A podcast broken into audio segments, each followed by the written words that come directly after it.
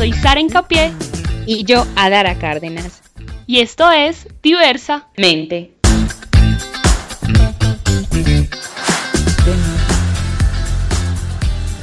Un podcast creado por un par de amigas, colegas, ambas psicólogas, y aquí vamos a hablar de todo un poco. Y por qué no, cuestionarnos. Hola a todos los que nos escuchan en el episodio de hoy. Para hoy tenemos un tema que consideramos no solo muy importante, sino que además es pertinente y aplicable a nuestra vida en general, porque eh, es necesario comenzar a establecer límites con los otros. Así que el tema de hoy es el establecimiento de límites en términos de relaciones. Y ojo, como lo hemos hablado en todos nuestros episodios, las relaciones no solo se remiten a relaciones afectivas, sino que se encuentran las relaciones de familia, las relaciones eh, amorosas, las relaciones con amigos, las relaciones laborales, o sea, todo ese tipo de vínculos que vamos teniendo a lo largo de nuestra vida. ¿Cómo establecer los límites y qué son? Me encanta ese tema porque muchas veces se nos dificulta decirle no, de marcar pues como las fronteras, nuestras relaciones, en todos los tipos de relaciones, nosotros tenemos muy claro y es evidente los límites que tenemos físicos, pues las puertas, las paredes o los horarios, los semáforos, esos tipos de límites pues ya son eh, cotidianos en nuestras vidas, pero los límites emocionales muchas veces no son tan fáciles de marcar y por eso tenemos cierto tipo de situaciones y encontrones con los demás porque nos sentimos vulnerados, pero no tenemos la capacidad, la valentía y aún así ni siquiera sabemos cuáles son nuestros límites, qué es lo que queremos y qué es lo que no.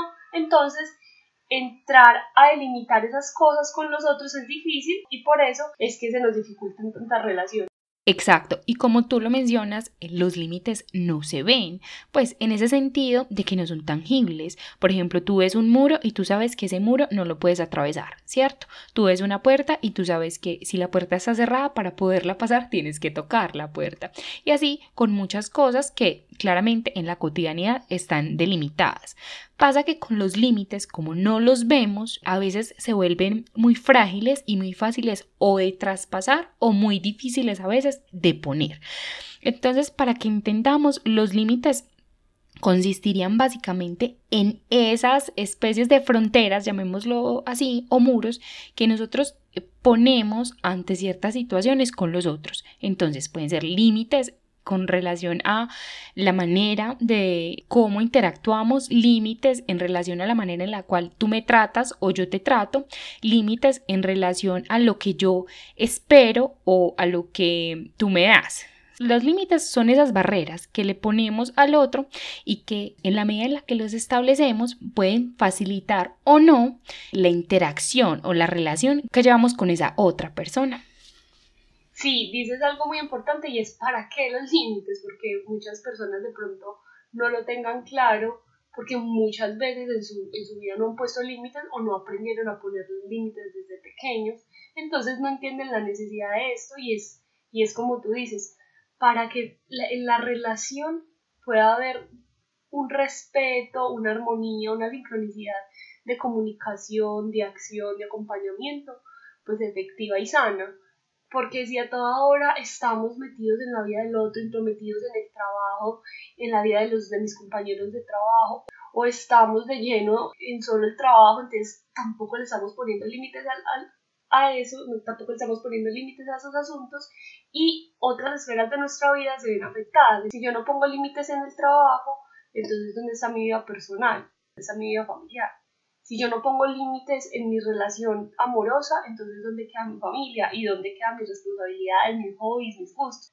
Los límites lo que permite es identificar cuáles son mis deseos, qué es lo que me gusta hacer y en qué medida y en qué tiempos puedo hacerlo, ¿cierto? También es un tema de, de autoconocimiento, diría yo. Sí, es como los límites permiten saber hasta dónde yo llego y hasta dónde permito que el otro llegue conmigo.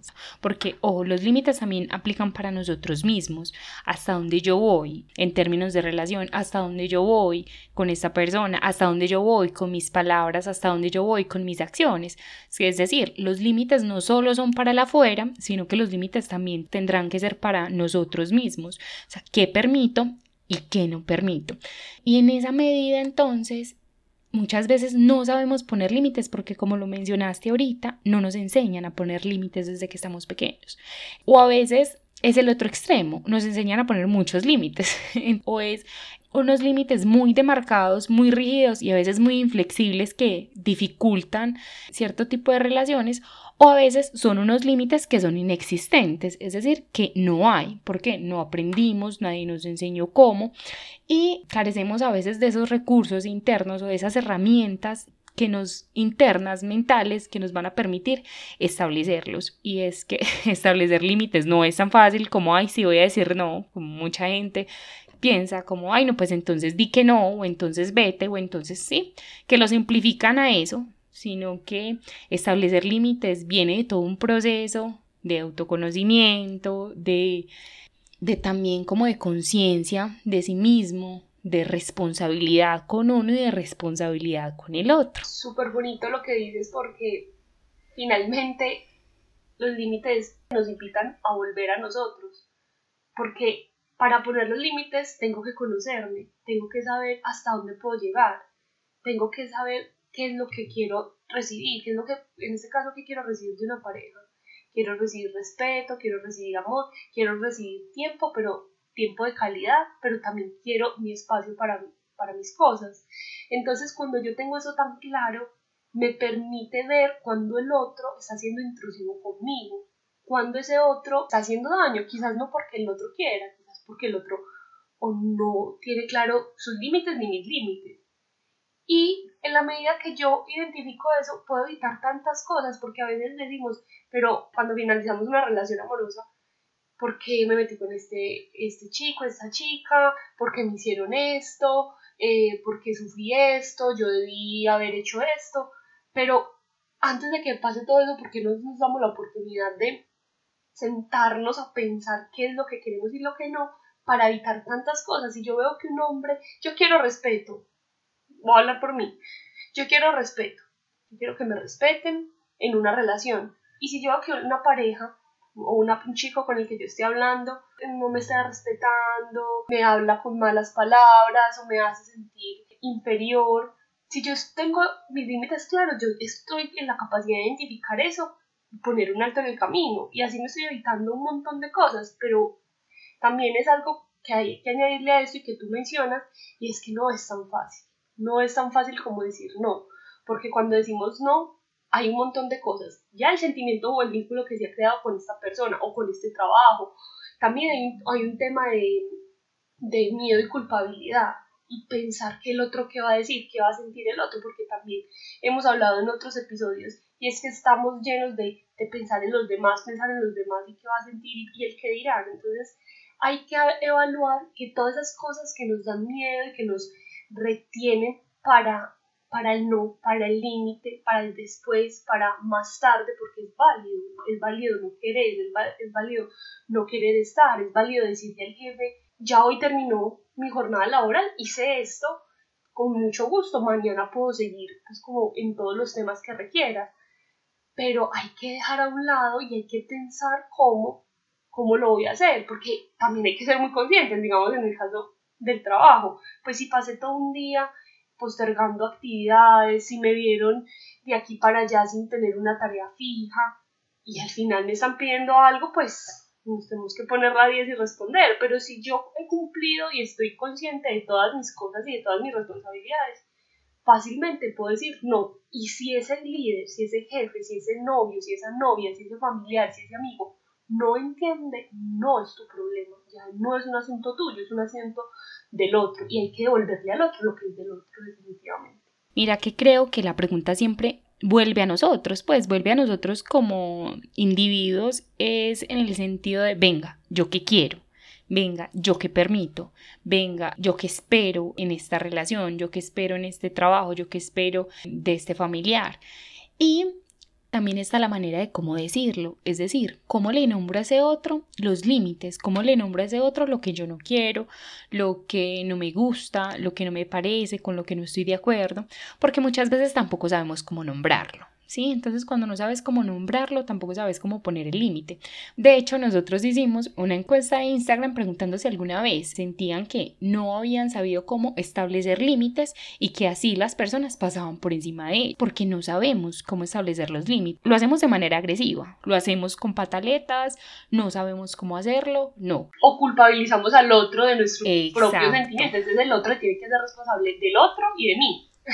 Exacto, o culpabilizo, culpabilizo al otro, responsabilizo al otro, entonces toda la responsabilidad es sobre los otros, pero no recae nada sobre nosotros mismos.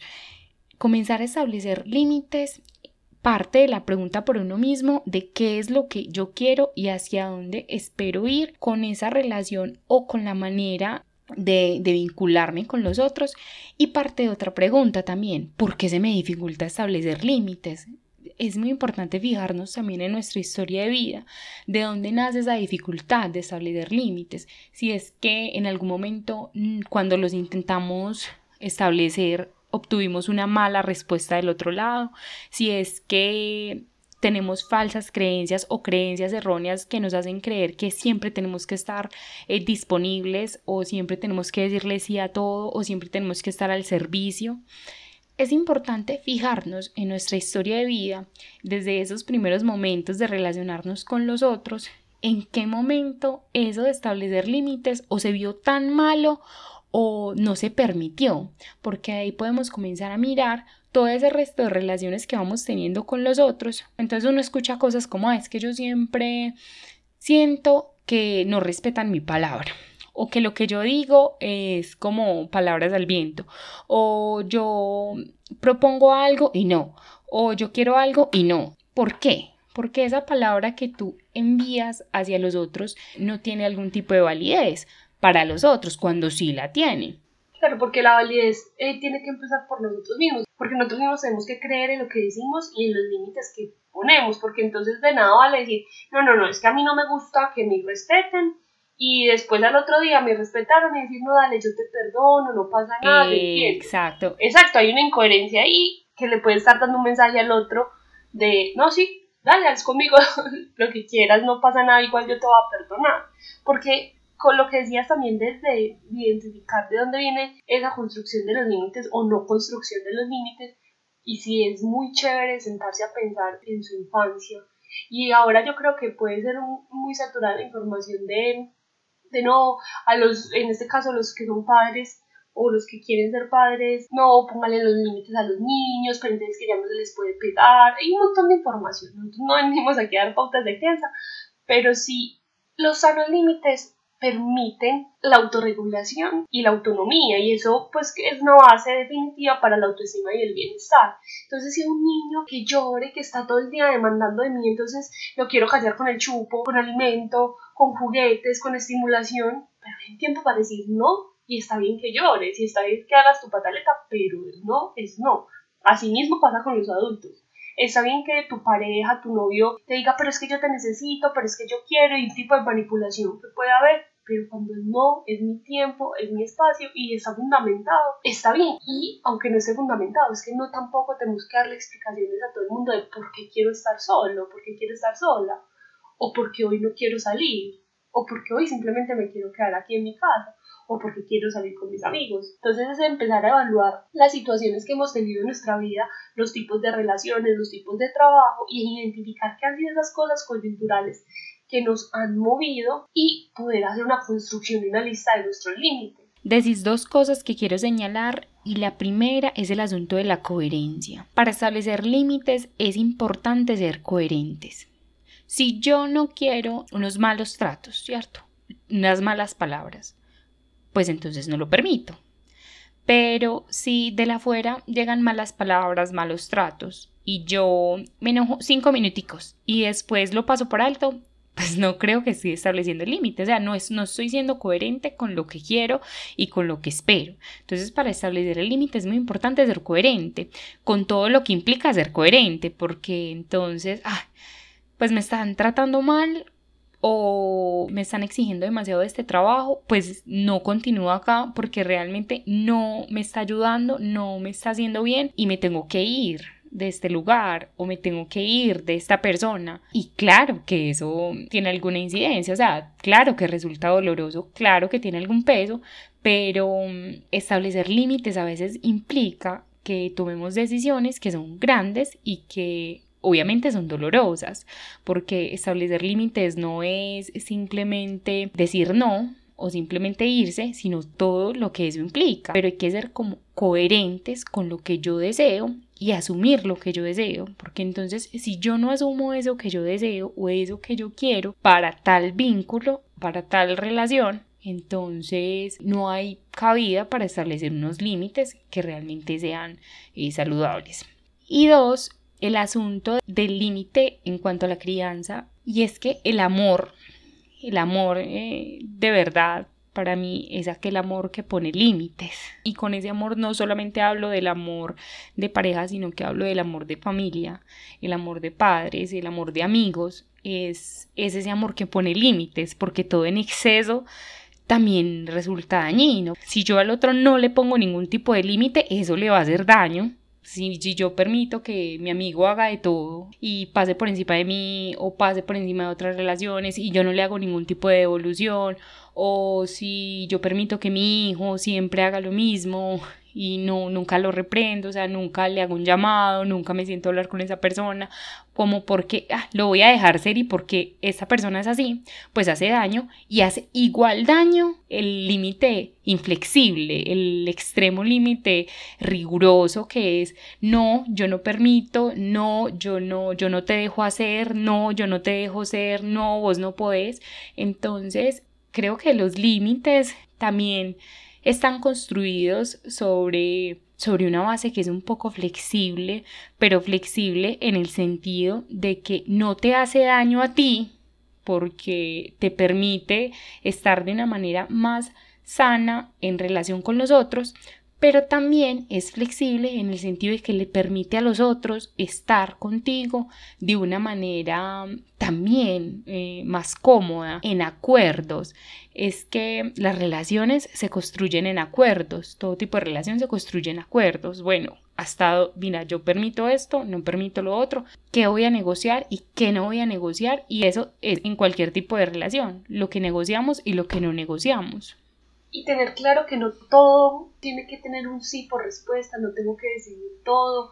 A veces negarse también es avanzar, a veces dar un paso al costado también es avanzar a otras cosas y también tener la capacidad de cargar con las consecuencias que implican los límites, pero también cargar con la satisfacción de que lo estoy haciendo por mí y que eso me da tranquilidad y que las personas desde el amor que les tengo y desde el amor que me tienen van a seguir avanzando conmigo o estarán en el camino o estaban para aprender algo, pero finalmente va a ser un proceso de autoconocimiento, de autoestima muy bonito que finalmente va a traer cosas muy sanas a tu vida. Y nosotras en nuestros espacios de asesoría psicológicas también damos unas bases para apoyar estos procesos. Finalmente esa es nuestra intención con nuestra carrera y esa es nuestra elección y es ayudar al otro a ver lo que no es tan fácil para sí mismos. Entonces quisiera que contaran con este espacio que nosotros les brindamos, además de los podcasts, sino también con nuestras asesorías para hablar de todos estos temas.